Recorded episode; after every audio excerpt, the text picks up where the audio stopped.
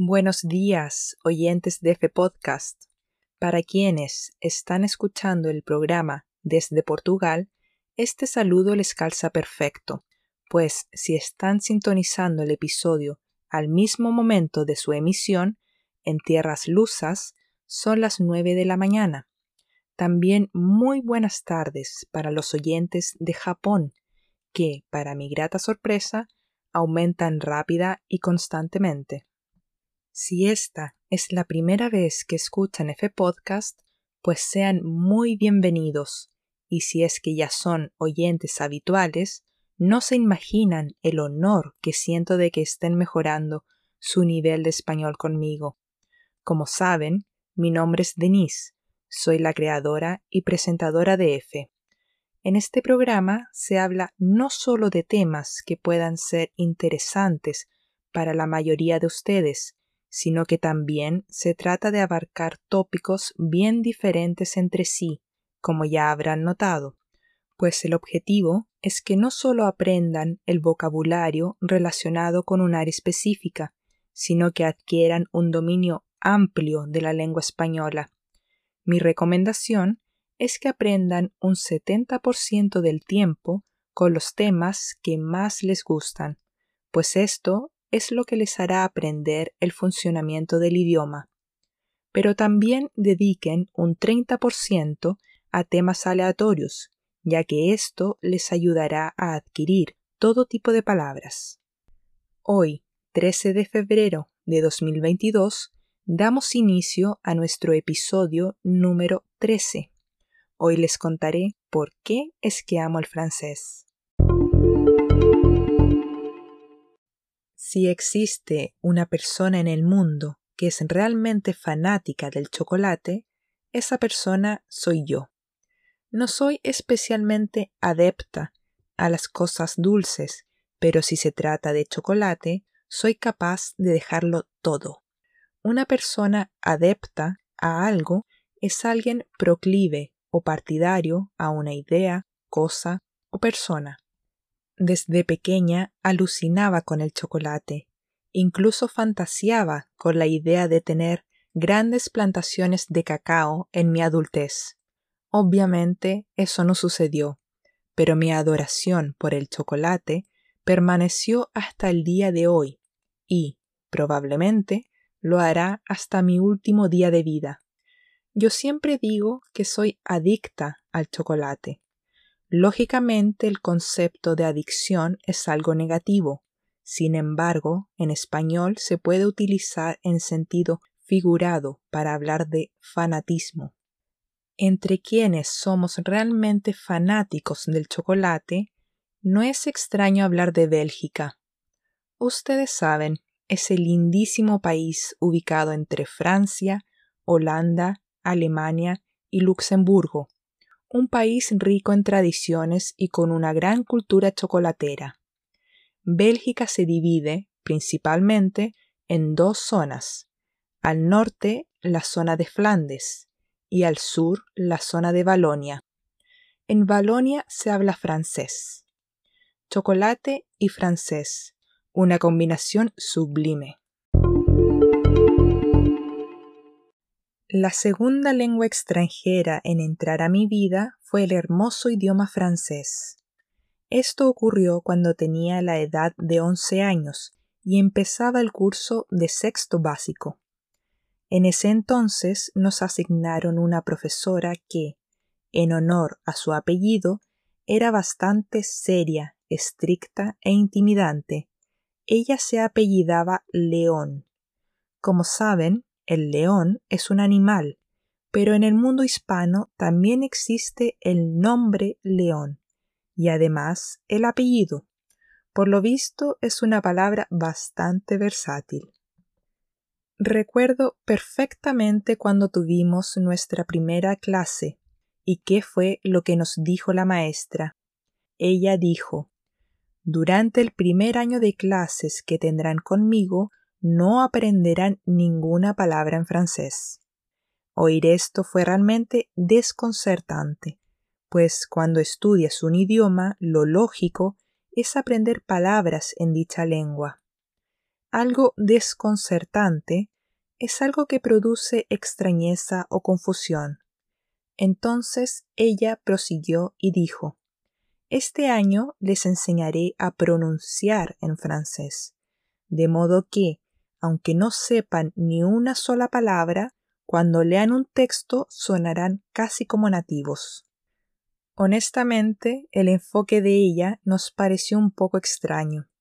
Sin embargo, debíamos hacer lo que ella indicaba, pues era la profesora, y, en vista de tener un aspecto tan intimidante, nadie se atrevía a contradecirla. Con el paso de los meses nos dimos cuenta de que su pasión por la enseñanza del francés y su particular enfoque inicial había sido realmente brillante. Hasta el día de hoy recuerdo su forma de explicarnos la pronunciación francesa.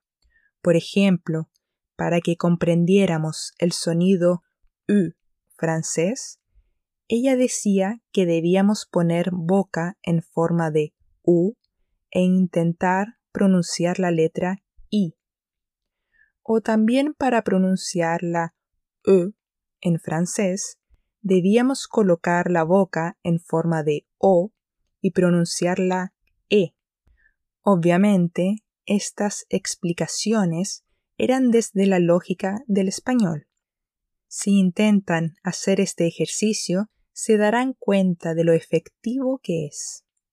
Quizás parezca una metodología un tanto infantil, sin embargo, para alumnos de 11 años fue realmente genial, especialmente considerando que el francés es una lengua que es conocida por tener sonidos que no existen en los registros de los otros idiomas.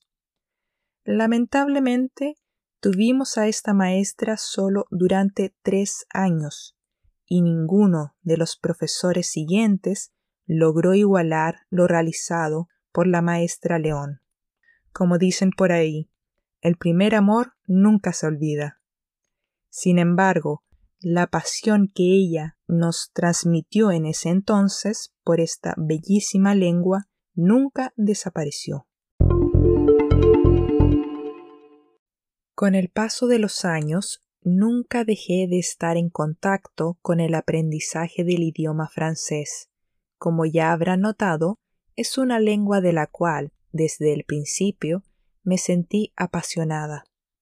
En mi familia, por el lado materno, poseemos una línea de ascendencia francesa, por lo que mi abuelita materna siempre estuvo feliz de que yo me interesara y estudiara el francés. La ascendencia se refiere al origen o a los antepasados ella siempre me apoyó y me motivó en este gusto que yo tenía. Y, como saben, cuando alguien te alienta en lo que haces, sientes aún más fuerza para seguir en ese camino. El francés, si bien es una lengua que se suele impartir en Chile como segundo idioma extranjero, prácticamente no se utiliza. Es por ello que mi aprendizaje se mantuvo por años de un modo más bien pasivo, vale decir, solo leyendo las noticias francesas e incorporando paulatinamente nuevas palabras al vocabulario existente, es decir, lenta y gradualmente. Cuando llegó el holandés a mi vida y, paralelamente, comencé a preocuparme por mejorar mi nivel de inglés, decidí también hacerlo con el francés. En esta ocasión decidí que lo haría desde cero, como si nunca hubiese sabido ni una sola palabra en francés. El primer año utilicé Duolingo. Realicé el curso de francés desde el inglés, el cual honestamente tiene un nivel buenísimo para quien se inicia en la lengua.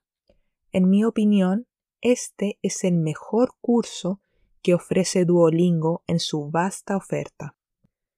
El segundo año de estudio decidí emplear el método Asimil. Este es un curso bastante bueno, en especial para mejorar los aspectos relacionados a la pronunciación. Sin embargo, cuando eres una persona que realiza muchas actividades en el día y, además, estudia más de un idioma simultáneamente, asímil se puede tornar un poco agobiante, pues en mi caso necesito realizar actividades de aprendizaje que me permitan detenerme en cualquier momento, y asímil te obliga a destinar 40 o 50 minutos de corrido. La expresión de corrido significa todo de una sola vez. Ya desde el tercer año y en todos los que vinieron, me he dedicado a ver canales de YouTube, escuchar podcasts, utilizar audiolibros y seguir los medios nacionales de Francia, Canadá y Bélgica. Estos recursos siempre los utilizo con transcripciones y, recién después de sentirme 100% cómoda con esos recursos, dejo de utilizar las transcripciones. Mi francés aún está lejos de ser perfecto. Todavía carezco de vocabulario en algunos tópicos y de vez en cuando tengo problemas con la pronunciación, especialmente con la letra R francesa, que es todo un tema. Sobre todo cuando está combinada con otra consonante al final de las palabras. Cuando decimos que algo es todo un tema, estamos queriendo decir que ese algo es complicado. De los siete idiomas que, en mayor o menor medida, hablo, el francés siempre ha sido con el que avanzo más rápido. No lo sé. Puede ser debido a una mezcla de pasión y apego al idioma, como también a la amplia gama de recursos de alta calidad que existe para aprender esta linda lengua. Quienes hemos aprendido una, dos o varias lenguas extranjeras, sabemos de los múltiples beneficios que conlleva el aprendizaje de idiomas. Aprender una lengua no solo te trae beneficios concretos, como el acceso a más información y, en algunos casos, Ventajas laborales. Estudiar un idioma también te hace sumergirte en la cultura de los países en donde se habla dicha lengua y, con esto, automáticamente se amplía tu espíritu y tu mente. Comprendes aspectos de la sociedad que antes te eran desconocidos y aprecias otros modos de ser y de vivir poder impregnarse de la exquisita sensibilidad francófona es realmente impagable. El francés, si bien es un idioma que hasta hoy en día no ha tenido ninguna injerencia en mi vida profesional o laboral, sí la ha tenido en mi vida personal. El término injerencia significa influencia. Aunque suene cliché, el francés es un idioma que hablo con amor. Cada palabra o frase que expreso por medio de esta lengua siempre lo hago desde mis sentimientos, tal cual como con mi lengua materna del español. Cada vez que me he sentido un poco estresada de las actividades de la vida diaria e incluso agotada de aprender idiomas, el francés nunca ha dejado de estar conmigo, ya que es el único idioma de los que hablo que, aunque el día esté gris, siempre he sentido placer de estar en contacto con él. El francés tiene el poder de desestresarme, de relajarme y, además, de subirme el ánimo cuando es necesario dicen que a través de los idiomas expresamos diferentes facetas de nuestra personalidad. Las facetas son los aspectos o las características. Y que además cada una de estas lenguas vive en diferentes partes de nuestro cuerpo. Pues en mi caso, el francés claramente vive en mi corazón. Para quienes escucharon el primer episodio que se lanzó en F Podcast y prestaron atención a todos los detalles, recordarán que mencioné que mi nombre no era de origen hispano. Si bien el nombre de Denise existe en diferentes lenguas y países en sus respectivas variantes, en el único país que existe mi nombre tal cual y como se escribe el mío, es decir, con dos letras S, es en Francia. Así es, mi nombre es de origen francés. De hecho, mi madre y varios familiares también tienen nombres franceses.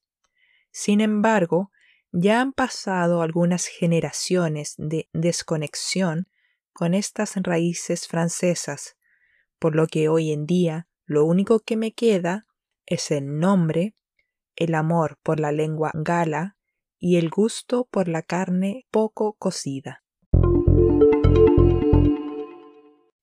Si son unos de esos oyentes de podcast que no solo gustan de escuchar pasivamente los episodios y quieren tomar una actitud proactiva en su aprendizaje del idioma español, pueden dirigirse al sitio web de F Podcast en Patreon, en donde mediante el sistema de suscripciones pueden tener acceso a todo el material extra que se ha desarrollado para acompañarlos en su camino del aprendizaje del español. Por cada episodio que se emite en el podcast, también encontrarán una transcripción detallada, la cual contiene incluso el minutaje de cada párrafo, preguntas de opción múltiple para testear el grado de comprensión del capítulo y, además, mini episodios exclusivos con temas inéditos. Que tengan una buena semana. Chao, chao.